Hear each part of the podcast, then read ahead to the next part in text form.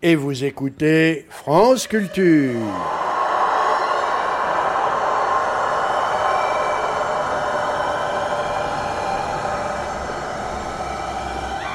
Dans ce public mélangé, il y a des artistes, des poètes, des dessinateurs, des déclassés, des réfractaires, des repris de justice, des étudiants, des vagabonds, des hommes illustres, des observateurs, des curieux, des flâneurs, une incroyable macédoine de figures et de types. Emmanuel Patrick, et pas d'erreur, c'est mauvais genre.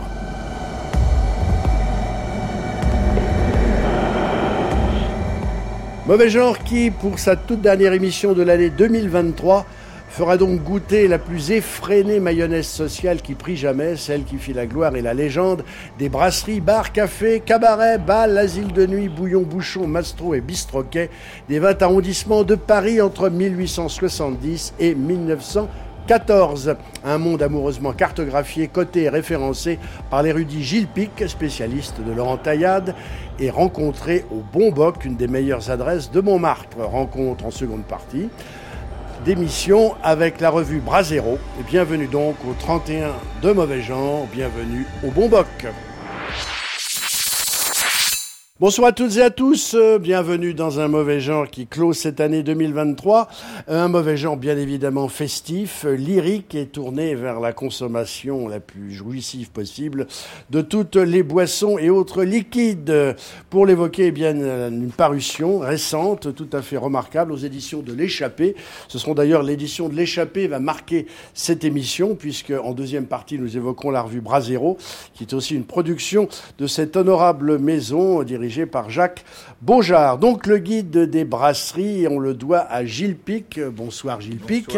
Merci d'avoir accepté de fêter le 31 décembre de mauvais genre avec nous et de nous avoir pointé l'adresse que nous ne connaissions pas, soyons honnêtes, du Bon Boc. Alors le Bon Boc, rapidement, euh, qu'est-ce que c'est? C'est où? C'est comment? Alors le, le Bon Boc, euh, c'est donc au pied de, de la butte Montmartre. Hein. Et euh, c'est un, un, un, bistrot, restaurant bistrot, euh, qui autrefois s'appelait le, le, plus grand boc, qui aujourd'hui s'appelle le bon boc, comme on peut le voir aujourd'hui, et euh, qui est surtout orné de, de, de, tout un tas de tableaux d'époque, notamment Favreau, qui était, paraît-il, un ancien clown et qui a laissé ici un certain nombre de tableaux. Et c'est surtout un lieu qui m'est cher parce que c'était un lieu où se réunissaient les décadents autour d'un attel ah. Baju. Il faut rappeler donc que vous êtes l'historien de Laurent Taillade qui n'est pas seulement célèbre par euh, l'œil qui lui arracha un attentat anarchiste, Tout à fait. mais aussi par tous les, les Anar pays anarchiste. Je, je, je m'inscris en Non faux. ah. Ça, c'est pas prouvé. Hein. Pas prouvé. On Bon, n'a jamais su qui Point était le. voilà. Très bien, ben donc merci et bienvenue euh, Gilles Pic. Donc et puis on va faire les honneurs à votre guide des brasseries parisiennes aux éditions de l'Échappée. Vous nous présentez le patron puisque nous sommes là grâce et surtout avec la bienveillance de Laurent Desmar. Bonsoir. Bonsoir. Alors le, le Bon Boc, combien rue d'Ancourt Deux rue d'Ancourt. Deux rue d'Ancourt depuis combien de temps? Depuis toujours Euh, depuis Ou- toujours, depuis 1879. Voilà. Voilà. Je me tourne vers Gilles Pic. En 1879, ça s'appelait peut-être pas le Bon Boc? Ça s'appelle le plus grand boc. Le hein. plus grand boc, Voilà. que se passe-t-il Laurent Desmar Ça a diminué, le boc a, per- a perdu de l'ampleur, du contenant? Qu'est-ce, pourquoi ça a changé de... Pas du tout, c'est euh, ça a changé de, de patron, donc euh, on Voilà. a changé le nom en fait. C'est devenu le bon boc. Très bien, ben merci donc à Laurent Desmar de nous accueillir avec Gilles Pic, présent également Patrick Marcolini. Bonsoir. Bonsoir. Alors vous, vous êtes un des co-animateurs de la revue euh, Brasero. Oui. Alors la revue Brasero, je cite, c'est une revue de contre-histoire. Oui. Alors on va savoir un peu plus. Vous êtes également euh, une production des éditions de l'Échappée. C'est le troisième numéro de la revue Brasero qui est fait. Tout récemment. On va voir ce qu'il contient. On va voir que l'esprit, effectivement, est bien celui euh, de l'établissement où nous sommes ce soir, et pas seulement parce que Gilles Pic y écrit, de même que Frédéric Lavignette, qui fut un temps chroniqueur à Mauvais Gens et qu'on retrouve dans cette revue. Je serai bien sûr avec Céline Duchesnet, où elle est. Ah, la voilà. Bonsoir François. Comment va-t-elle alors Émue d'être au bon boc Eh bien, oui, oui, d'être sous un lustre avec des petites lumières scintillantes rouges sous un plafond noir et devant moi avec un crucifix où le Christ a été remplacé par une petite cuillère. Je ne sais pas si c'est de bon augure. Et une fourchette. Peut-être qu'on peut y manger. Christophe Beer est là, bien sûr. Christophe Beer qui est un, un Bonsoir. pays. Bonjour On François. ne dira pas où vous Oui. résidez, mais vous êtes plutôt du côté de Montmartre, à Paris, comme parisien. Ah oui, oui, je ne suis pas très loin, je suis venu à pied. Vous êtes à pied, Oui, oui. Oui, je suis venu à pied au Bon Boc. vous découvrez l'endroit? Ah oui, oui, oui, oui, euh, stupéfiant, euh, parce que c'est vrai que le livre euh, est, est illustré de, de cartes postales, mais, mais là, on, sur place, on voit les, les tableaux euh, qui sont vraiment... Certains ont gardé leur couleur d'o- d'origine, d'autres sont, un peu ternis, ce, qui, ce qui ne leur enlève pas de, de charme d'ailleurs. Et donc là, on- le livre, en fait, permet après de faire... euh, parce que... euh, vous me permettez d'entrer dans Oui, le vif du ami, sujet. Il, y a, entrez. il y a donc dans, dans, dans- par chapitre, par arrondissement, les 20 arrondissements, toute une sorte de, de, de, de sélection de- d'endroits, euh, beaucoup disparus, mais comme le bon boc euh, est, est encore là, on peut euh, se servir du livre comme d'un guide pour à la recherche des, des, des endroits euh, disparus ou même de, de- des traces, euh, des traces de des- des- des- il y a des, brasseries qui sont devenues des, garages ou des cinémas ou, ou des choses encore pires que, que, que ça. Et euh, voilà, des, bon, des, et vous nous en donnez quelques, quelques indications parfois. La et puis- référence, donc, et dans puis le il y a des, la y a des- bouteille. quand l'endroit est encore en activité en tant que brasserie, café, bouillon, il y a un, un petit sigle d'une d'une bouteille euh, de champagne, je crois. Très bien. Alors, justement, Gilles Pic, on peut continuer à découvrir l'endroit. Là, sur les murs, vous parliez de, de toile, vous parliez de publicité. Qu'est-ce qu'il y a? Le Bon Boc, Alors, 1879. on À côté, il y a Alors, il y a Toulouse-Lautrec. Toulouse-Lautrec, on reconnaît bien Toulouse-Lautrec, avec de- de- des jeunes femmes euh, à, à la mode 1890. hein, c'est vraiment. Et puis euh, il manque, euh, il manque les tableaux d'André Gilles parce qu'il y avait des drapeaux, des drapeaux, des tableaux d'An- d'André Gilles euh, qui ne sont plus là. Mais je vous disais tout à l'heure, il y a, il y a ces petits tableaux que moi personnellement j'adore, qui mériteraient d'être au musée d'Orsay. J'espère que vous êtes bien assurés parce que c'est vraiment de, de Oui, les tableaux beauté. qui sont là, justement, Oui, les- de- les- devant nous. oui, qui Favreau sont était un tout ancien en clown, hauteur et qui sont très, très étonnants. Oui, il y en a un petit peu quelque partout. chose de Goya, un Ah oui. quelque chose à la fois de, d'amusant, mais en même temps d'assez euh, grotesque et d'assez funèbre. Et ah bah, c'est terrible en même temps. Oui, oui. Et vous avez la salle du fond aussi, vous n'êtes pas allé encore. Ah ben on y va, c'est Ah, parti. Direction la salle du fond. Alors là, il y a un piano, un piano bastringue, et puis une tête de mort en verre. Des, des- Alors des Gilles personnages faites-nous en- les honneurs de Alors c'est plutôt le, le patron qui devrait, qui connaît le mieux, mieux que moi. Je suis, c'est la deuxième Voilà, fois que je Laurent viens. Desmar est avec nous. Mais, mais vous avez des, des- des- effectivement des spectacles de cirque, euh, des, des- des- des spectacles, pas des spectacles, des scènes d'intérieur de, de bistrot, de, de café. Euh, c'est tout à fait dans, dans l'époque. Moi, moi j'adore les. Regardez aussi ça. Ça, c'est du. Qu'est-ce que c'est? Ben, ben, c'est encore du Favreau, tout ça. C'est encore du fin. Ça n'est que. C'est le musée Favreau ici. hein, C'est vraiment. Donc voilà, c'est sûr que c'est un peintre qui mériterait exposition et, et monographie. Ça viendra Elle est là. euh, sûrement.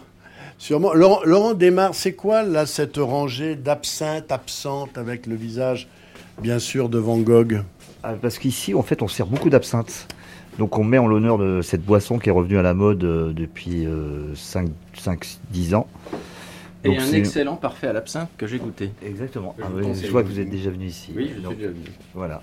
Et vous avez aussi, euh, je ne sais pas si vous avez vu, c'est les- les anciens becs à gaz. Donc, euh, qui permettaient de- d'illuminer à l'époque la salle du fond. Très bien, bon, on va stationner un C'est peu dans cette salle du fond. Il faut savoir que malheureusement, Entre euh, il y avait le- énormément de tableaux à l'époque. Ça a brûlé en 1878 et on a perdu euh, la plupart des œuvres qui étaient derrière. Donc, Entre abs- absinthe et, et étoile, on va d'abord découvrir Gilles Pic. Euh, Gilles Pic, euh, quand on se renseigne sur vous, on découvre bien sûr que vous êtes le spécialiste de Laurent Taillade, donc ça induit quand même. Et le seul lecteur Et le seul lecteur, bah, la, la ré- la réédition de Taillade est quand même pas massive, massive. hein. Il y en a non. quelques, quelques volumes, mais pas tant que Ouais, ça. ouais. Et puis vous êtes euh, l'homme de la fin de siècle. euh, vos dates, enfin j'en- j'entends par là les dates qui vous concernent en tant qu'érudit et chercheur, sont les dates de la première, troisième République, 1871, 1914.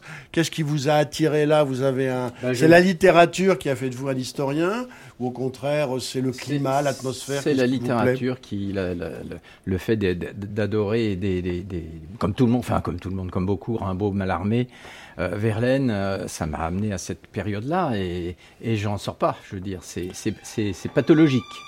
je, vis, je vis, ben je, je, vis vraiment dans cette période. Euh, c'est pour moi difficile de de vivre avec la mienne, quoi. Tellement quand, quand je suis rentré chez moi, je, je, suis dans mes livres, je suis dans dans les journaux d'époque. Euh, voilà, je suis tombé dedans comme Obélix est tombé dans la dans la potion Vous magique. êtes tombé dans la fin de siècle comme, comme voilà. Obélix. Céline Duchesnet.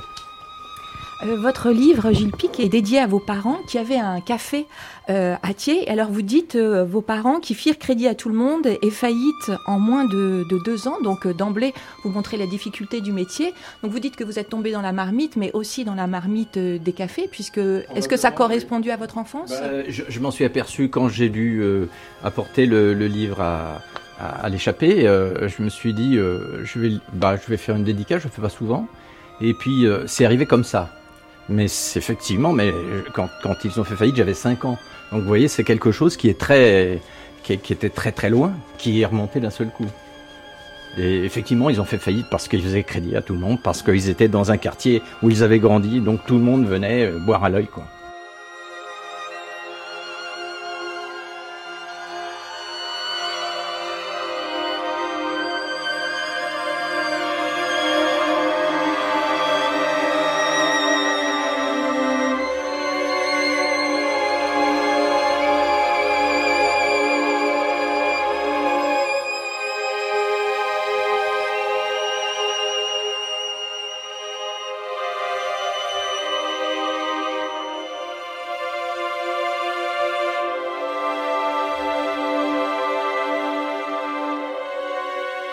D'ailleurs des personnages que vous décrivez dans votre guide des brasseries qui font crédit à pas mal de gens, qui sont un peu tenus de le faire, sinon ils n'auraient pas de clients. Oui, c'est ça, oui, oui.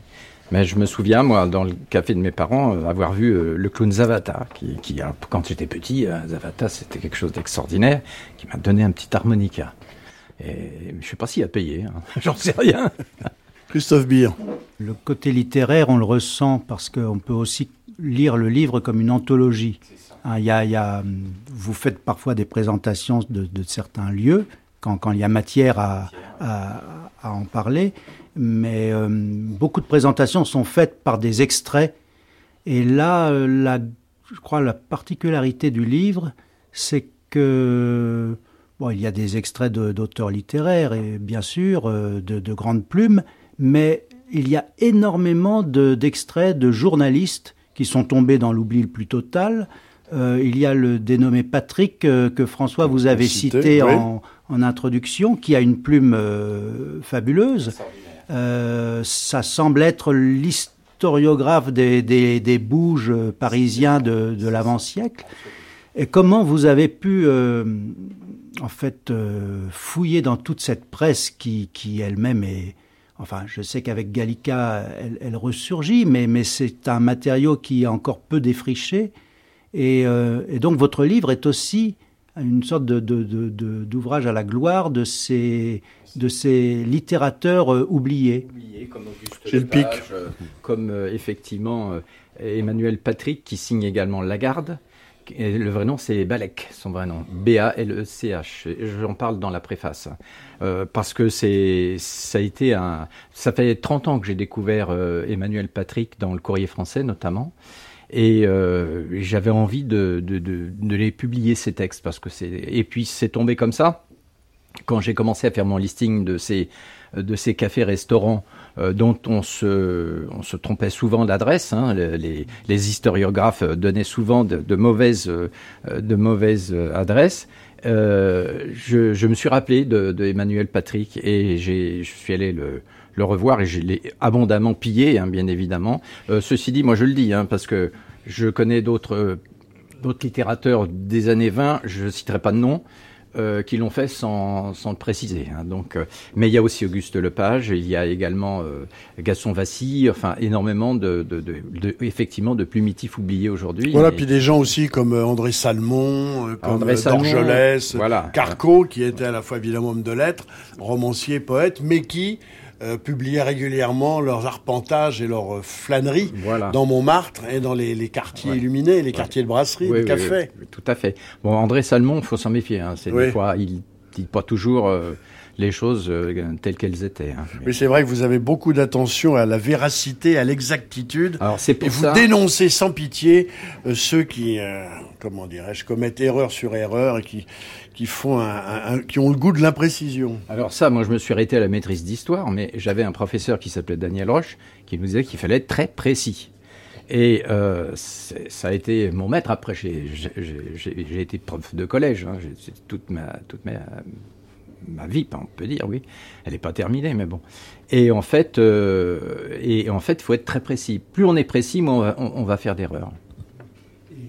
Quand, quand on voit les références, on est aussi ébahi par la richesse de tous- toutes ces revues. Euh, Il y a, il y a, je vois, je cite par exemple euh, le bulletin vinicole, la salle à manger.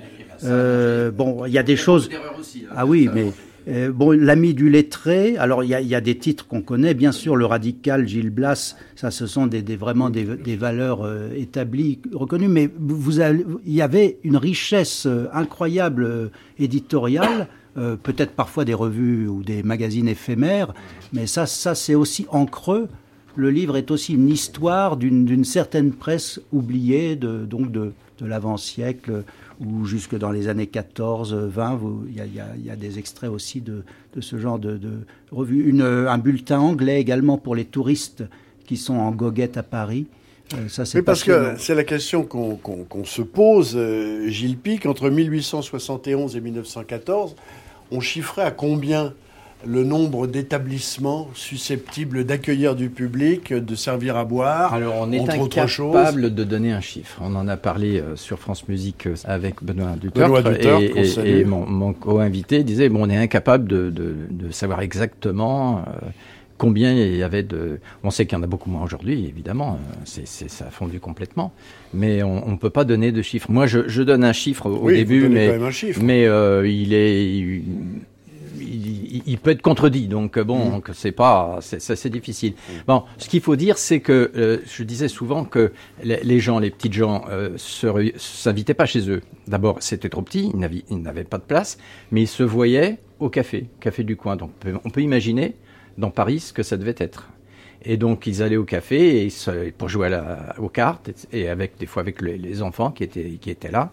Euh, donc on peut imaginer que c'était euh, de l'ordre de, plusieurs dizaines de milliers d'établissements. Pour les brasseries, les bistrots, pour les restaurants, c'est encore autre chose. Alors justement, euh, Gilles Pic, j'aimerais qu'on soit un petit peu précis, n'est-ce pas, sur les catégories d'établissements, Ah, voilà. puisque ça s'appelle les brasseries. Eh bon, oui. Mais alors, si on fait la liste, il y a quand même les brasseries, les bars, les bistrots, les cabarets, les restaurants, les cafés, les cafés-restaurants, les cafés-concerts, les brasseries féminines, les mastroquets, les bouillons, le bal, les tavernes, les asiles de nuit. Alors, à chaque fois, évidemment, il y a une caractéristique. Alors, c'est une caractéristique comme ça, ou est-ce que c'est euh, juridiquement défini Et quelle est la différence qu'il y a, par exemple, entre un, un café-restaurant et un restaurant Alors euh, un, restaurant, bah, il, il ne sert qu'à manger. Le café-restaurant, il peut vous servir comme ici. euh, je sais pas, j'en sais rien d'ailleurs. C'est restaurant ici. Excusez-moi. Mais euh, donc euh, c'est ça la, la- la différence. Euh, maintenant, c'est évolutif. hein. Donc un, un- un gars peut ouvrir un, un café, puis ça devient un, un café et restaurant. À l'époque, les, les- les établissements changeaient de nature. On pouvait euh, Oui. euh, développer la, la richesse venant. On pouvait développer l'en- l'endroit. Alors, Euh, mais on parlait de mes parents euh, tout à l'heure. Mes parents ont ouvert un bistrot, c'était un bistrot. Et puis un jour, il y a un gars qui vient. oh bah j'ai une équipe qui doit travailler sur un chantier. Est-ce que vous pourriez pas leur faire à manger Et c'est devenu café-restaurant, comme ça. Alors une brasserie à l'origine, c'est là où on brasse la La bière. Mhm. Est-ce que dans la période que vous référencez, on est toujours limité à cela Une brasserie, il y a tout- toutes les, les- les- les brasseries parisiennes ne brassaient pas de la bière. Non, au début, au début, euh, c'est les brasseries, on sert de la bière. Après, on l'a- on l'a fait ailleurs, bien sûr. Au début, euh, les brasseries servaient que de la bière, puis après, euh, c'est devenu une brasserie comme un restaurant, quoi, en fait, un, restaurant léger, quoi, comme on, on a aujourd'hui. Céline Duchesnet. Euh, à lire votre ouvrage aussi, euh, en effet, on se dit qu'il y a une sociabilité qui est euh, qui n'est plus du tout la même que celle que celle d'aujourd'hui. je trouve que ce qui est assez fascinant, c'est de voir aussi ce qu'on pouvait manger. On avait l'impression, en tout cas à, lire, que la viande était beaucoup plus présente qu'aujourd'hui, qu'on pouvait par exemple manger. alors je ne sais plus dans quel c'est. Je crois que c'est à la cave où on mangeait un morceau de bœuf avec du bouillon, les tripes de camp, ça c'était la petite normande, comme si chaque lieu avait sa, son cuisinier ou sa cuisinière avec voilà un, qui existe toujours, on mange toujours des escargots, des huîtres, etc. Mais alors il y avait un club qui s'appelait le club des grands estomacs. Ça a beaucoup plu. Il y a un journaliste des euh, du, du, du, Times qui m'a qui a été absolument estomaqué, ce qu'à de le dire, en lisant ça. Et euh, ce, ce, club des grands estomacs, où, Goncourt, Edmond de Goncourt venait euh, parfois, eh bien, euh, on se mettait, on se mettait euh, à, table à 18h le samedi et on sortait de table le dimanche à midi. Le dimanche à midi. Et, on mangeait de, de, de, 18h, samedi 18h, euh, dimanche midi. Non, des gens sérieux, ça c'est très, c'est évident, mais sans, sans halte, sans, sans rythme. Il ne s'agissait pas d'enfourner platement. Ça, c'est la grande bouffe. Hein, donc, de, rythmer le, mais les gens mangeaient beaucoup plus. Hein. Enfin, les gens qui avaient les moyens. Hein. Quand on voit les, menus, moi, je ne me suis pas intéressé à ça, parce que là, après, ça devenait 2000 euh, pages, c'est pas possible. Et, euh, mais on s'aperçoit que les gens mangeaient énormément. Enfin, les gens qui avaient les moyens, bien sûr, mangeaient énormément, les autres mangeaient pas. Céline? Ce qu'on s'aperçoit aussi à la lecture de votre ouvrage, c'est euh, la, différence au niveau des horaires, parce qu'on a l'impression que la, vie nocturne est beaucoup plus développée, en tout cas qu'elle dure beaucoup plus longtemps. Il est difficile, voilà, il est difficile à Paris de trouver un endroit où manger après 2 heures du matin. Et lorsqu'on lit votre livre, on a l'impression que tout commence même plutôt tard. Et il y a même le, le caveau des innocents qui lui était ouvert de 23 heures à, à 11 heures. Donc lui, c'était le seul qui était 11 euh, heures du matin, le seul qui était fermé euh, le jour. Le jour, il bah, faut bien dormir quand même de temps en temps. Mais euh, on a, on, a des, des, tas de. Euh, par exemple, il y avait les, les crèmeries. J'ai même mis les crèmeries. Hein. C'est intéressant parce que euh, vous aviez des Morias, des gens comme ça, Taillade, et puis toute la flopée de Taillade, des, copains de Taillade, il y en avait pas mal, Verlaine, etc. qui bah, avaient une petite faim à 3h, 4h du matin, bah, on allait, on allait rue de rue Racine, euh, où il y avait euh, une crèmerie qui était ouverte, euh, où on pouvait manger à 4 heures du matin, 5 heures du matin. Il y avait la nuit. C'était et il y avait des restaurants qui étaient ouverts toute la nuit. Et alors aussi, j'avais donné cette anecdote qui, qui me paraît assez, assez intéressante le, au café au chien qui fume. il y avait, cette toile, le chien qui fume, ça existe toujours. Hein. Et euh, donc, euh, vous aviez des, euh, des bons bourgeois, le bon bourgeois solitaire qui arrivait, qui se mettait assis là. Et il y avait une petite dame qui, repérait le manège. Elle venait s'asseoir à côté de lui. Le serveur leur donnait la carte. Et au moment de payer, elle, elle partait. Et le serveur demandait au, type à côté de, payer l'addition, pensant que dame était avec le. Et il paraît que certaines femmes pouvaient faire ça cinq ou six fois dans la soirée.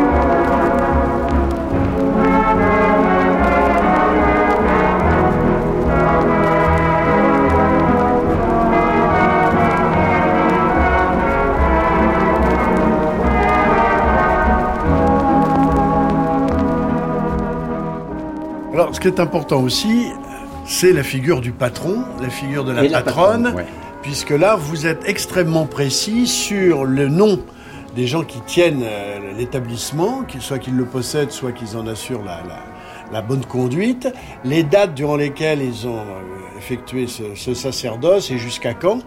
Euh, on a affaire souvent à des provinciaux qui montent à Paris, qui ouvrent évidemment euh, un lieu comme ça de, consommation, bistrot, café, restaurant, brasserie, et puis qui après le revendent, retournent vivre là d'où ils viennent. C'est ça.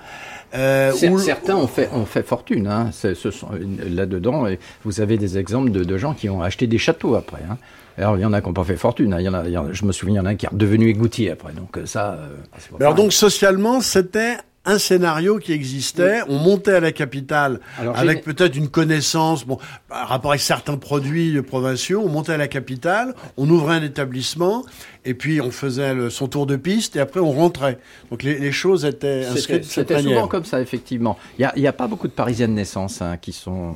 C'est pour ça que j'ai mis tou- toujours la- la- l'origine, la, provenance. Mais souvent, ils se- ils s'exerçaient dans, la ville- dans une ville de province. Avant, ils avaient toujours un petit café ou un petit restaurant et après, ils allaient à Paris. Alors, retrouver des fois des chez Balzar, par exemple, qui existe toujours, euh, c'était toute une, fratrie hein, qui sont venus s'installer là. Donc, euh, c'était euh, une habitude, quoi. C'est-à-dire que on, s'exerçait d'abord en province, après on est à Paris, on réussissait, puis après on retournait dans sa province. Ce que vous avez vu d'ailleurs. Alors, il y a des, des personnages, évidemment, là, les cafés, les brasseries étaient de véritables scènes où le patron pouvait se mettre en scène, créer un personnage et fonctionner comme ça. Le, le Ça père, hein. le chocolat, bien, bien père sûr. chocolat, là. alors ça- Le père lunette. Alors, le, père père lunette, c'était quasiment un rôle au café du père lunette et les pères lunettes se succédaient. Alors, je vais Donc vous ça, c'est- et expliquer. puis après, il y avait Salis, bien sûr, qui Salis. était le, le gentleman cabaretier Oui. du chat noir. qui n'était pas un type sympa d'ailleurs, euh, si vous lisez les bon sur Salis. euh, Salis, il a tué un, un de ses un de ses employés d'un coup de tabouret. Me sans le vouloir. Ah, sans le vouloir, mais enfin, il l'a tué quand même. C'est quand même pas. C'est quand même. un- C'est quand même la volonté qui compte dans oui. ce genre d'affaires. Non, mais alors le père Lunette, ça- c'est beaucoup plus Alors, Parlez-nous intéressant. du père lunette. Parce que le père D'abord, Lunette. c'est où le père alors, lunette c'est- rue des Anglais, c'est 5 rue des Anglais. Où- donc derrière le Panthéon. Euh, c'est euh, quartier Maubert. Quartier Euh, Maubert. Voilà. Et c'est 5 ou 4, je ne sais jamais, vous vérifierez. Et donc, regarder le- le pic. voilà, c'est ça. Le, le père Lunette, euh, il est aujourd'hui euh, occupé par un éditeur. Or, euh, euh, les murs appartiennent à la mairie de Paris. Et, il se trouve qu'en faisant une réflexion des, murs, ils ont découvert des, euh, des, des peintures, des fresques qui datent de 1886, avec le nom de, de l'auteur. Alors, où on voit Émile Zola, où on voit Gambetta, où on voit tous les gens de, de cette époque-là. Je vous invite à y aller. aller. C'est fermé le samedi, le dimanche, mais en semaine, l'éditeur est adorable. Il vous fera l'histoire du, du père Lunette. Alors, le père Lunette, c'était un bouge en fait. hein. Euh, c'était un bouge euh, euh, qui, qui, qui accueillait des, des, des, des pauvres gens, quoi, enfin des, des, des, des- des SDF. hein. D'ailleurs, il y en a en- toujours en face. On a l'impression que le, le, le, le père Lunette est fermé, mais que le- les, les gens, Le public est toujours le public là. est toujours là en face. Et euh, il y avait un banc euh, qui était à l'entrée du Père Lunette et où venaient euh, s'asseoir justement les, pauvres gens, les, SDF et certaines euh, prostituées et qui n'avaient pas trouvé de quoi aller se, dormir au chaud. Et donc ils les mettaient sur un banc et ils tiraient une corde pour qu'ils tombent pas. Donc ils dormaient sur le banc assis. Mais pour qu'ils ne tombent pas, il y avait une corde qui était, qui était tirée. Et au matin, ils tiraient la corde, les gens tombaient par terre. Et euh, mais ça, c'était aussi indiqué dans l'histoire Euh, du, du Père Laurent. Desmar, le patron du Bon Wok, euh, c'est quelque chose qui est important pour vous, la, la, la mise en scène comme ça, le, la présence du patron face à la clientèle, euh, imposer un personnage, tenir un discours. Comment vous vivez-vous cette situation, vous, aujourd'hui, en 2023 C'est- Ça dépend. Les. Tous les soirs sont différents. C'est une pièce de théâtre qui se rejoue tous les soirs. Voilà, et les clients, euh, ils jouent le rôle, euh, le patron. et C'est une ambiance qui se crée tous les soirs. Alors, qui vient au Bon Boc? Euh, Est-ce que ce sont des personnes de- comme celles que- qui fréquentaient le Père Lunette? Est-ce que ce sont justement des gens comme Gilles Pic, des érudits, des amateurs vraiment. euh, d'atmosphère de climat? Qui, qui vient vous voir tous les Alors, soirs, rue c'est- d'Ancourt? C'est très éclectique, comme on a le théâtre de l'atelier à côté, Ouais. le Trianon et la Cigale, donc il y a, il y a beaucoup d'artistes, Euh, il y a beaucoup de, il y a des touristes, il y a et beaucoup de passages. C'est c'est très éclectique, mais beaucoup de gens du théâtre après. Céline? Euh, je, je reviens à, à Olive, les brasseries. On a l'impression qu'il y a des arrondissements qui sont plus représentés euh, que d'autres. Par exemple, le, Voilà. le 18e, alors évidemment tout ce qui correspond au quartier latin. Mais alors, est-ce que c'est parce qu'il y en avait plus ce dont je ne suis pas tout à fait sûre, parce que dans le 13e, par exemple, où il y a quelques pages dans le 13e arrondissement, il y avait plein de bouches dans le 13e arrondissement, mais c'est un lieu tellement pauvre que finalement la presse n'a pas écrit dessus. Et je pense aussi à ce guide qui est le, le guide des plaisirs euh, de Paris, qui était tout de même un...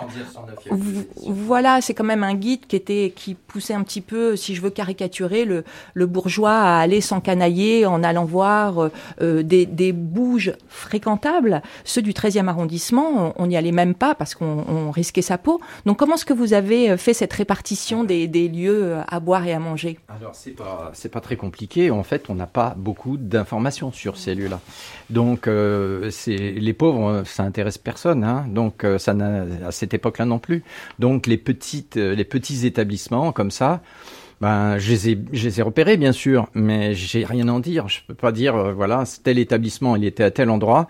J'en sais rien, je ne sais rien de cet établissement, ce qui explique que effectivement un, un, un arrondissement comme le 13e arrondissement qui m'est très cher d'ailleurs, mais ah bon, et donc euh, je n'ai pas pu euh, développer euh, davantage, mais le, le, le, 19e et le 20e sont sinistrés à ce niveau-là, par la vielleuse, des choses comme ça. Mais, mais, autrement, vous avez effectivement le 9e, le premier arrondissement, il y a énormément de choses. La mer Moreau où on allait euh, chercher des Chinois, c'était qui sont des petites oranges confites et où tout le monde allait à la, la mère Moreau. Même Édouard VII est venu euh, chez la mère Moreau. Alors c'était c'était servi par des, des, des jeunes femmes.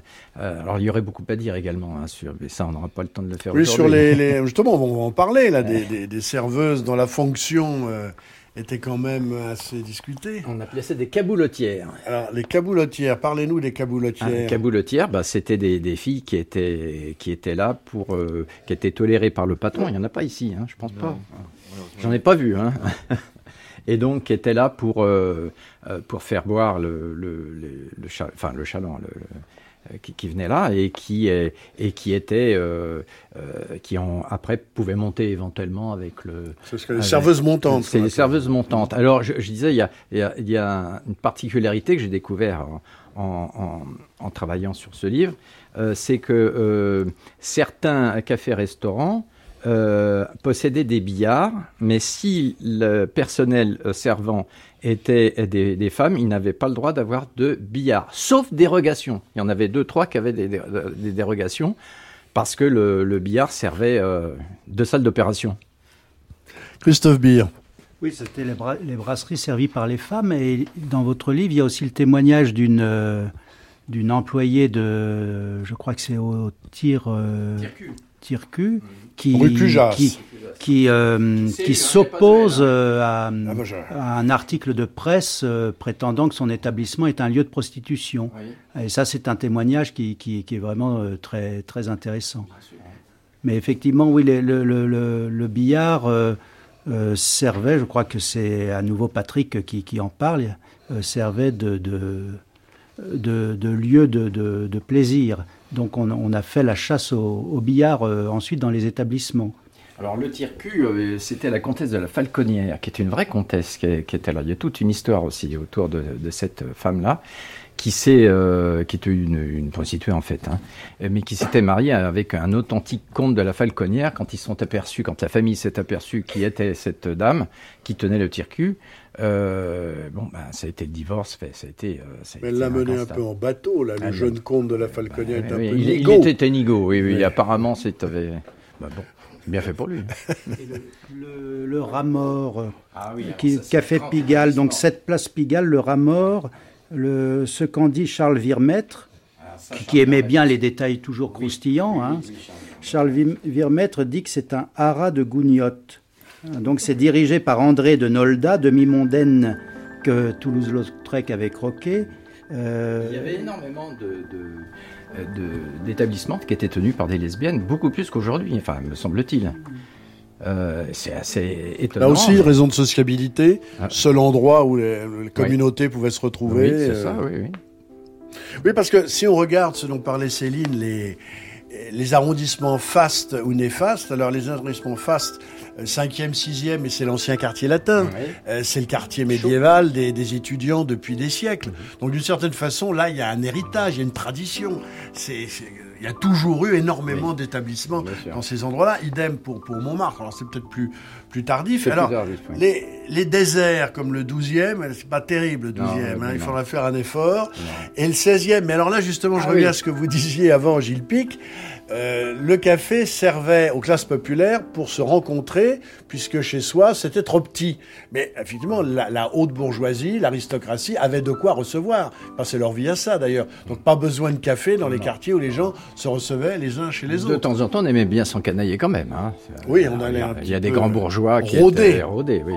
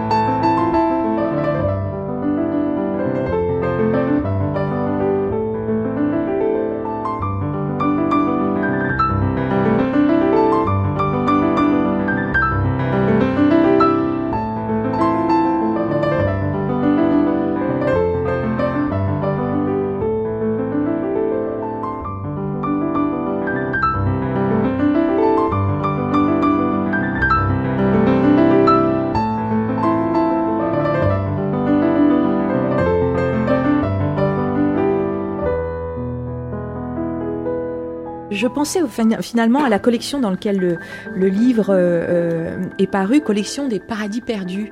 Et euh, ah, Paris perdu. Mais c'est la non, même chose. Est-ce que ce serait hein, pas On Est-ce est, que ce à serait fait pas dans l'axe, là.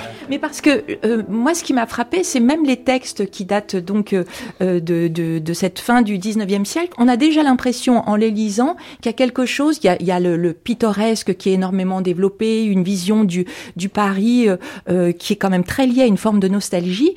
Et, euh, et, et je me demandais si finalement le ressort de la nostalgie n'avait pas toujours été quelque chose de présent dans tous ces textes qui parlent de, de ces cabarets ou de ces cafés euh, concerts. Au 19e, on a même l'impression que avant c'était déjà mieux. Je pense, euh, vous avez cité le Balzar. Alors le Balzar, il y a un article qui est un petit peu plus tardif, là, qui date de 1930, où on dit qu'il a refait les banquettes et que maintenant elles sont toutes moelleuses et qu'on a perdu vraiment le, euh, le sens du Balzar tel qu'il était euh, avant. C'était mieux avant. C'est mieux avant, mais on revient à ce que je vous ai dit au début, hein, que je j'aime vivre dans cette période, euh, dans cette époque. Et euh, enfin, c'était mieux avant. Ah, Ça dépend. hein. Il y avait la tuberculose, il y avait la, la guerre, il y avait bon, mais mais euh, bon. c'est- Christophe Beer. Oui, C'était mieux avant euh, Non, euh, votre livre euh, le- démontre le contraire. C'est aussi un pari des contrastes.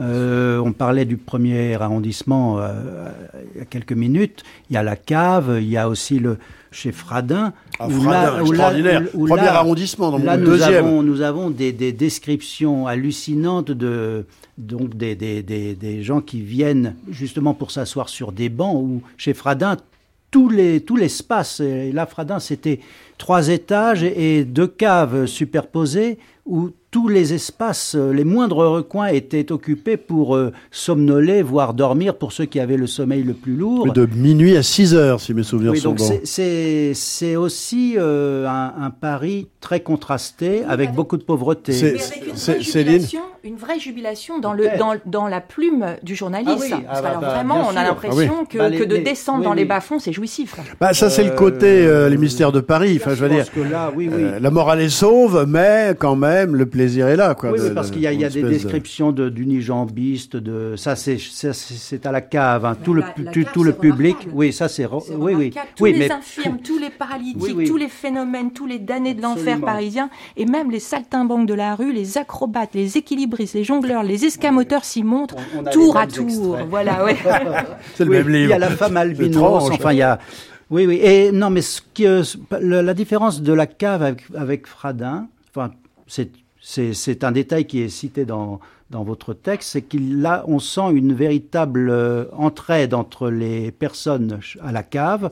Bon, euh, peut-être que le texte de Fradin ne, ne, souligne pas cet aspect, mais à la cave, il y avait, euh, c'était une sorte de, de, de, monde, de monde clos, de, de de caravansérail, de la misère parisienne, qui, qui s'entraidaient, qui, qui essayaient d'avoir quelques sous de plus quand, quand ça manquait pour, pour repayer une tournée. Mmh. Hein, donc ça, c'est aussi euh, mhm. cet aspect euh, Mais dont on parlait d'un Justement, il y, y, a un écart quand même entre les, les, établissements que vous évoquez, Gilles Pic, qui est faramineux. Vous prenez les cafés de des dandys romantiques ou post-romantiques, le Napolitain, le Tortoni, le café riche sur les grands boulevards, où effectivement là euh, venaient les banquiers, venaient les demi-mondaines, venaient les écrivains, et puis des lieux dont, comme celui dont viennent de parler euh, Céline et, Christophe, qui ne sont plus des cafés, ni des restaurants, ni des brasseries, qui sont des asiles de nuit, qui sont des abris. On va là pour pas crever, on va pas là pour consommer. Donc c'est extraordinaire cette espèce de, de, de variété. Aujourd'hui, elle est peut-être moins forte. Il y a, y a toujours des, des, asiles de nuit, bien évidemment, mais là, là, ça prenait cette allure de d'adresse quand même de café. C'est vrai, oui. Je parle aussi des balles. Hein. Alors, Balbulier notamment. Alors, particularité du Balbulier, c'est que c'était, ça a été euh, vraiment un, endroit où tout le monde se réunissait. Euh, tout, enfin, tout le monde allait au Balbulier. Il faut savoir que le Balbulier, c'était la propriété d'une communauté de sœurs religieuses. C'est pas, pas mal dans le genre. Ça arrive avec Dumont, avec les bordels en gestion aussi. tout arrive dans la vie. Il y a aussi pas mal de faits divers. Ce sont aussi des lieux où l'on peut mourir d'une balle perdue, d'une bombe. Oui. quand j'ai commencé, je, je pensais pas euh, euh, trouver autant de choses. Euh, des gens qui partent sans payer, des gens qui tuent le patron pour pas payer, des gens qui se suicident, des gens qui a des charges de police également. C'est parce que on, on, se plaint souvent des, des, des, manifestations de la brutalité policière, mais c'était déjà comme ça à cette époque-là. Et alors la tête coupée, oui, c'est, oui alors ça c'est formidable aussi. Il, y a, une anecdote extraordinaire, c'est celle de, donc un client meurt par, à cause d'un client irascible. Je crois que c'est un employé de café. Et, et son l'avocat du client irascible arrive à le disculper sous le prétexte qu'il était en état d'ébriété. Ça, c'est formidable. Hein. oui, mais à cette époque-là, euh, là, pour l'histoire de la tête, je me souviens plus exactement dans quel établissement, mais vous l'avez peut-être noté. En fait, il y a eu une explication, c'est que l'ancien propriétaire, le, père du propriétaire qui, était à ce moment-là, euh, en fait, euh, achetait aux étudiants en médecine des, têtes, des bouts de, des bouts de cadavres comme ça, puis il les gardait. Et apparemment, la tête avait été oubliée quelque part et donc euh, en faisant des travaux, ils, ont, ils sont retombés sur, sur cette l'hôtel Boileau. Voilà. Là on démarre, je vois une tête de mort, euh, mais c'est plutôt une bouteille de whisky euh, sur le piano mécanique. Vous n'avez jamais rien trouvé dans les profondeurs de la cave, dans l'épaisseur des murs, ou à l'intérieur du grenier de ce, de ce style ici. C'est avec ça qu'on fait la recette de la tête de veau ici. Qu'est-ce qu'il y a Non, c'est une boutade. ah bon, pardon, d'accord. Il n'y a jamais eu de ce comme ça. Vous avez non, malheureusement. non, malheureusement. Bah, attendez, faut, faut patienter. ça, mystère. ça arrivera peut-être un, un, jour. Euh, Gilles Pic, euh, il y a quand même une sorte donc, de précision analytique dans, dans, dans, tout ce que vous faites. Est-ce que euh, quel est un petit peu le, le, le, lieu comme ça qui vous semble avoir le plus gardé comme ça ce, ces, ces, mystères bah, aujourd'hui? Ici. Ici. Hein. Ici et puis le Père Lunette quand même. Faut quand même. Sauf que c'est plus un, c'est un éditeur, ça n'est plus un café. Mais autrement, ici, c'est vraiment, c'est pour ça qu'on est là. Je pense que il faut, faut pas que ça change. Hein. Non. Ne touchez à rien. Non, non, non Et même si un jour vous avez des... C'est pour ça que je suis venu ici. D'ailleurs, même si un jour vous avez des problèmes, on fera une, un comité de soutien et on Alors, vous aidera. Quand même se pose la question du, du regard. Qui, qui regarde et qui raconte dans tout cela, puisque vous êtes tributaire de témoins? Il y, a, il y a relativement, effectivement, on parlait des journalistes spécialisés mhm. euh, qui concevaient des guides, euh, de, de, un peu comme vos prédécesseurs, qui concevaient des guides. Il y a des écrivains qui témoignaient. Euh, il y a quand même, on, on est toujours chez, chez, des gens qui ont une certaine distance par rapport à, au lieu, qui, qui l'observent, qui en jouissent véritablement. Est-ce que les, les, les, les principaux intéressés se sont exprimés? Il y a eu des mémoires comme ça. De, oui, il y a des patrons. Je pense de à Taillade, bien sûr. Taillade Oui. qui a fait quand même, euh, qui, qui, fré- qui fréquentait beaucoup d'endroits comme ça. Il y a d'ailleurs pas mal de- de- d'extraits de Taillade dedans. Euh, je pense qu'il y a également euh, euh, Rodolphe Darzins. Donc, euh, mais effectivement, ce sont souvent des journalistes hein, qui et, des journalistes peu connus aujourd'hui, même complètement oubliés, mais, mais précieux, comme vous l'avez souligné. C'est vraiment extraordinaire à ce niveau-là. Céline? Moi, j'aurais aimé, euh, j'aurais aimé aller aux frites révolutionnaires. J'aurais, j'aurais, qui est un établissement qui n'a pas duré très longtemps, hein, euh, deux ans, entre 1888 et Maxime Lisbonne, ça, ça durait jamais très longtemps. Euh, c'est lui qui a fait le divan japonais, euh, qui a fait euh, pour la première fois euh, à Paris euh, pour attirer du monde. euh, C'était un ancien révolutionnaire, un ancien colonel de la commune, hein, Maxime Lisbonne. Ça, alors là, il y aurait, euh, faudrait faire une émission de trois heures sur Maxime Lisbonne. Et il avait, il avait carrément euh, euh, inventé pour faire venir le, du monde au divan japonais. Il avait euh, carrément inventé le, le, le premier striptease. C'est c'est chez lui que ça s'est fait avec le coucher d'Yvette. Et alors, comme euh, bah, ses voisins ont fait, euh, ont fait la même chose, euh, comme ça marchait plus, alors il est allé chercher six lions. Et un jour, euh, bah, les, les lions, il y en a un qui s'est échappé, euh, donc euh, ça posait problème, on l'a rattrapé quand même. Mais je crois que l'huissier a été commis pour Voilà. saisir les lions. Voilà, voilà. Ce qui, ma foi, n'est pas forcément le, le premier, le plus habituel objet du. Mais pour en revenir aux, aux frites révolutionnaires, j'y tiens. Euh, il y avait donc ce petit panier à salade qui était tiré par des poneys qui faisaient une sorte d'attraction pour euh, dans le petit panier à salade on mettait des frites pour euh, pour euh, attirer le chaland et qu'il aille manger des frites qui étaient en plus vous pouviez choisir votre sauce. Alors il y avait la sauce révolutionnaire, la sauce euh, euh, monarchie, de- voilà et en fonction oui et en fonction de la sauce c'était servi par ben, par Napoléon III ou par je ne sais plus qui un moine si Ouais. c'était une sauce religieuse. Oui, voilà, cléricale. Oui, oui. Ah bah, ça, Maxime Lisbonne, c'est- vraiment... Et puis il y avait aussi le, le, ca- le café des bagnards, Café des Bagnards, où on, était était- servi par des bagnards, Voilà. et où à la limite, euh, on avait le sentiment d'être dans la. Le café de la mort aussi, euh, le- où on était carrément, on assistait à un enterrement. C'était euh, un café où il y avait un pendu aussi. Euh, je sais plus, que- j'ai dû le noter ça quelque part, mais il y en a tellement que je. Le café des décadents, qui était pas, qui est pas ici, hein, c'est un autre. Café des décadents. Il y avait un pendu quand on entrait. Alors euh, le, gars était pas vraiment pendu, mais enfin, euh, on avait l'impression. Et ça attirait du monde. Et il y avait un autre café où il y avait carrément un ours. Euh, il paraît que cet ours s'est échappé à un moment donné. Alors du coup, le, le gars, euh, le, le- le- le patron a l'a l'a fait empailler. Et les gens venaient, mais il y avait des, des endroits aussi. Il y avait une tortue qui était suspendue, une énorme tortue, on ne sait pas pourquoi. Enfin, des, ça attirait les gens comme ça. Non, morte. Bah non, parce que suspendue comme ça. Gilles Pic, les brasseries parisiennes de l'avant-siècle, 1870-1914, et autres lieux d'agape zé de libation, c'est aux éditions de l'échappée.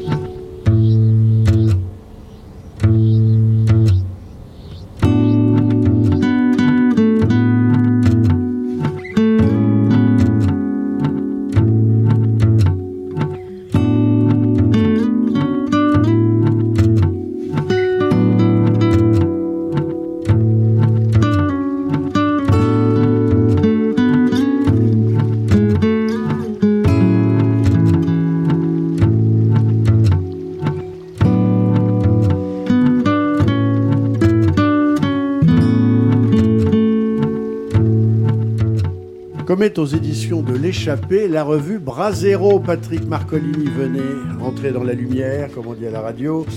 Euh, vous êtes euh, venu ce soir avec Gilles Pic, euh, qui publie d'ailleurs dans cette revue. Oui, tout à fait. Donc ça indique quand même des, des- je ne veux pas dire des fréquentations communes, mais en tout cas une parenté d'inspiration et, d'intérêt. Oui, oui. Qu'est-ce qu'il a publié, Gilles Pic Un bel, un bel article sur les duels, euh, les duels dans la période, bah, la période qui, qui est sa période de prédilection. Donc fin 19e, début 20e, l'avant-siècle, comme, comme il dit très joliment. Alors Brasero, c'est une revue qui en est à son troisième numéro qui se définit comme une revue de contre-histoire. Alors évidemment, première question, inévitable, incontournable, pourquoi Brasero? Le Brasero dans la nuit, c'est là où on va tendre les mains pour se réchauffer et avoir de la lumière. Vous pensez que votre, votre revue est là pour offrir un peu de chaleur et de lumière aux, gens perdus dans la nuit du, oui. du 21e siècle ouais, on peut dire ça comme ça. Non, en fait, je crois que l'inspiration d'origine, c'était le, notre envie de, reprendre un projet de, revue d'histoire sociale. Et évidemment, dans, tous les objets qui sont associés à l'histoire du mouvement ouvrier, des grèves, etc., le, le bras zéro se pose là. Euh, en plus de ça, on avait aussi cette métaphore, euh, effectivement celle de la lumière et de la chaleur, et on se disait voilà, on va on va tisonner un peu quelques braises du passé pour euh, pour voir l'avenir de, de plus jolie manière. Oui, alors ce qui est frappant, c'est une revue qui, qui consonne totalement avec le, l'inspiration mauvais genre et, et, les sujets qui sont les nôtres. Je parlais de Frédéric Lavignette qui a quand même fait deux articles, un article sur la chasse tarifée aux rats euh, dans les rues et les égouts de Paris. Il a fait également un article sur la dévotion bonbon, qui est une sorte de secte mariale dont le, un des avocats, il y a eu un procès, des bagarres, fut euh, maître Maurice Garçon, comme ça j'en ai entendu parler. Mais on, on trouve véritablement une sorte de, comment dirais-je, de variété et aucune, aucune grille vraiment idéologique. C'est vrai qu'il y a une dimension plutôt libertaire, mhm. euh, plutôt tournée vers le décroissantisme, ceux qui ont lutté contre l'emprise technologique. Un article sur Ruskin contre l'industrialisme, euh, sur certaines communautés hippies qui se veulent justement échappant à l'industrialisme. Mais en même temps, on trouve aussi un article sur une figure, euh, je dirais, pré-fasciste ou même fasciste de la... surfasciste. surfasciste, mais délirante, un petit peu une espèce de, dandisme fasciste. Il y a aussi euh, un article sur cette étonnante figure de militante de la cause indienne et en même temps dévote d'Adolf Hitler. Mhm dont on peut citer le nom. Savitri Devi. Savitri Devi. Euh, il y, a, y, a, quand même véritablement une espèce de d'éventail, de panel très ouvert, à la fois dans les sujets, les, les sujets. À chaque fois, on est surpris. Ça a peut-être un petit côté planète, même par moment, comme ça. Euh, comment euh, définissez-vous un petit peu l'espace que vous voulez cartographier? Alors dans un premier temps, effectivement, on voulait faire une revue d'histoire sociale. Dans un second temps, on s'est dit on va essayer de faire l'histoire qui n'est pas dans les livres d'histoire. D'où le terme de contre-histoire qu'on utilise en titre, en sous-titre de la revue. Euh, donc euh, l'histoire qui n'est pas dans les livres d'histoire, c'est quoi? C'est tout ce qui est euh, marginal, parallèle, excentrique, sulfureux, subversif. Euh, voilà. Donc ça nous amène effectivement à examiner des personnages qui sont euh, parfois loufoques, qui sont parfois euh, bien évidemment aux antipodes de ce qu'on peut penser sur le plan politique, mais mais qui nous semblent des, des personnages. C'est un peu comme un cabinet de curiosité en fait. C'est-à-dire qu'on va un cabinet de curiosité historique. Voilà, c'est ça. On va chercher l'insolite, l'extraordinaire, le fantastique, parfois le monstrueux. mais c'est toute cette variété des types possibles d'humanité et d'aventure historique qui nous intéresse. Alors à l'époque de l'histoire des, de l'histoire longue, de la longue durée, des annales, l'histoire brodélienne, au contraire, on est dans les phénomènes longs, il y a une, véritable lissage de, négation des personnalités, de ça, de la, dimension biographique. Vous restaurez une sorte de rapport à l'histoire euh, qui est euh, que certains jugeraient anecdotique ou une espèce de, de goût pour la singularité et, et qui en définitive pour vous est hautement caractéristique. Oui, quelque chose qui soit ces personnages singuliers, mauvais gens s'il en fut, pour vous disent l'histoire mieux que ne la disent, je dirais, une, une enquête de, séculaire ou des, des, analyses chiffrées ou tout ça. Il y a une dimension biographique. Oui, je, je pense que le, il faut redonner ses lettres de noblesse à, à l'anecdote euh, sur le plan historique. C'est un petit peu comme euh, comme l'œilleton qui permet de voir beaucoup de choses, peut-être autant que, que la longue vue. Donc c'est par ce par ce biais-là qu'on va aborder tel ou tel événement, telle ou telle figure historique, des, des figures qui sont en général sont des figures saillantes souvent méconnus, mais, euh, mais qui nous paraissent être, être dignes euh, d'intérêt. Ouais. Christophe Beer Il y a aussi des figures vivantes. Hein. Dans, dans, chaque numéro, il y, a, il y, a, un grand entretien. Il y avait Annie Lebrun dans le premier. Euh, dans le deuxième, nous avions Noël Godin, l'entarteur, euh, qui voulait refliniser nos vies. Et puis dans, le, dans, dans ce dernier numéro, euh, tour de force, car l'homme est un peu taiseux, c'est un dessinateur, euh, c'est Willem. Euh, donc, il y a presque les deux pieds dans, dans, dans, dans l'histoire passée, mais il y a, il y a aussi euh, une volonté de- quand même de, de rester euh, dans, le vivant. euh, euh, moi, c'est le terme d'utopie que je, je mets vraiment en valeur pour parler de Brasero, euh, des étincelles d'utopie. hein. c'est, ce que vous dites dans votre euh, éditorial. C'est vrai. Dans le, dans le premier éditorial. Bah, D'ailleurs, euh, le, le, le, le troisième, euh, en fait, ces entretiens sont des entretiens avec des, des, des grands témoins de l'histoire. On, on le conçoit un peu comme ça. Et, et Willem, bon, c'est évidemment le dessinateur qu'on connaît, euh, euh, mais c'est aussi ce qui est intéressant chez lui, euh, c'est le fait qu'il a accompagné toute un- une partie du mouvement de contestation de, Du Provo de, de- voilà du mouvement Provo euh, en Hollande qui est très peu connu en fait de, de ce côté-ci euh, et, donc en fait ça permet de jeter aussi un éclairage sur ces années de contestation avec euh, euh, des choses qui sont assez différentes du 68 qu'on connaît en France ou de ou par exemple de de, de la séquence rouge italienne beaucoup plus violente. Avec le mouvement Provo on est du côté du- d'une révolte plus plus pacifique plus apaisée mais mais qui n'en est pas moins subversive sur le plan de ce qu'elle porte en termes de critique du du mode de vie lié à la société industrielle etc donc c'est pour ça que ça nous intéresse parfois d'avoir ces, ces témoins qui permettent de faire d'une certaine manière de passer le relais d'une génération à une autre ou même par-delà les générations euh, et de redécouvrir des choses qui sont peu connues en fait pour des, des, personnes comme nous. euh. Mais il y a peut-être aussi l'idée que les personnages que citait euh, Christophe appartiennent aussi peut-être à un modèle ancien.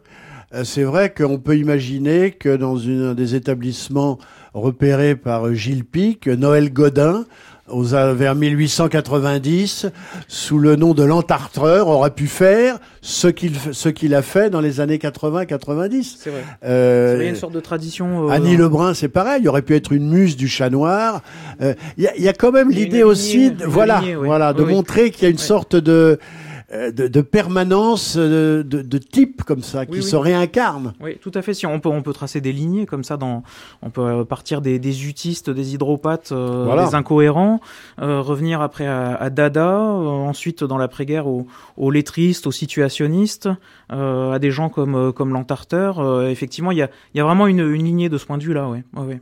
Et les choses ne sont pas figées, c'est-à-dire que l'article de Gilles Pic sur les duels peut être une invitation à renouer avec cette tradition du duel. G- Gilles Pic.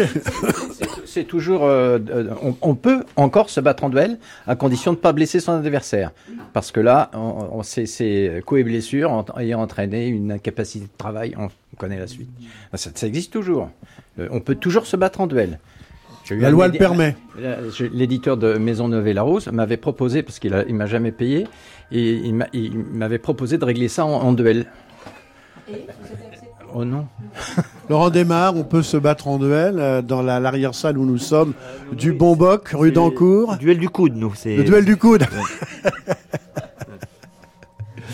Très bien, ben merci en tout cas Laurent Desmar d'avoir accueilli Mauvais Genre pour ce 31 décembre 2023. On recommande évidemment chaudement le Bon Box, c'est rue d'Ancourt à Paris, pas loin de Montmartre. Quel est le numéro? Deux rue d'Encourt. Au 2 rue d'Ancourt. permettre notre deuxième restaurant, La Tute, qui est tout aussi euh, vieux, euh, en face de Drô. Très bien, ben voilà qui est, qui est noté. Le rendez-vous est pris. Merci Gilles Pic euh, pour euh, d'avoir été notre invité, le dernier invité de l'année pour ce guide des, brasseries. Évidemment, une nouvelle édition dans un an ou deux, encore plus complète que la précédente. Dans trois mois. Dans trois mois. Oui. hein. Vu, vu le succès qu'on souhaite évidemment à ce volume. Et puis Patrick Marcolini, merci Merci à vous. de nous avoir présenté Brasero. On, on fera en permanence l'actualité de Brasero parce qu'elle est la nôtre, donc il n'y a aucune raison qu'on n'en parle pas. Merci donc à Céline et à Christophe de m'avoir accompagné. Rue d'Ancourt, au Bonboc, toute l'équipe de Mauvais Gens, Laurent Polleret, Alex James, Claire Poinsignon, Céline Duchesne et Claire Martin Dugard, Christophe Beer et François Angelier vous remercie d'avoir suivi Mauvais Genre. Et maintenant, bon réveillon à toutes et bon réveillon à tous.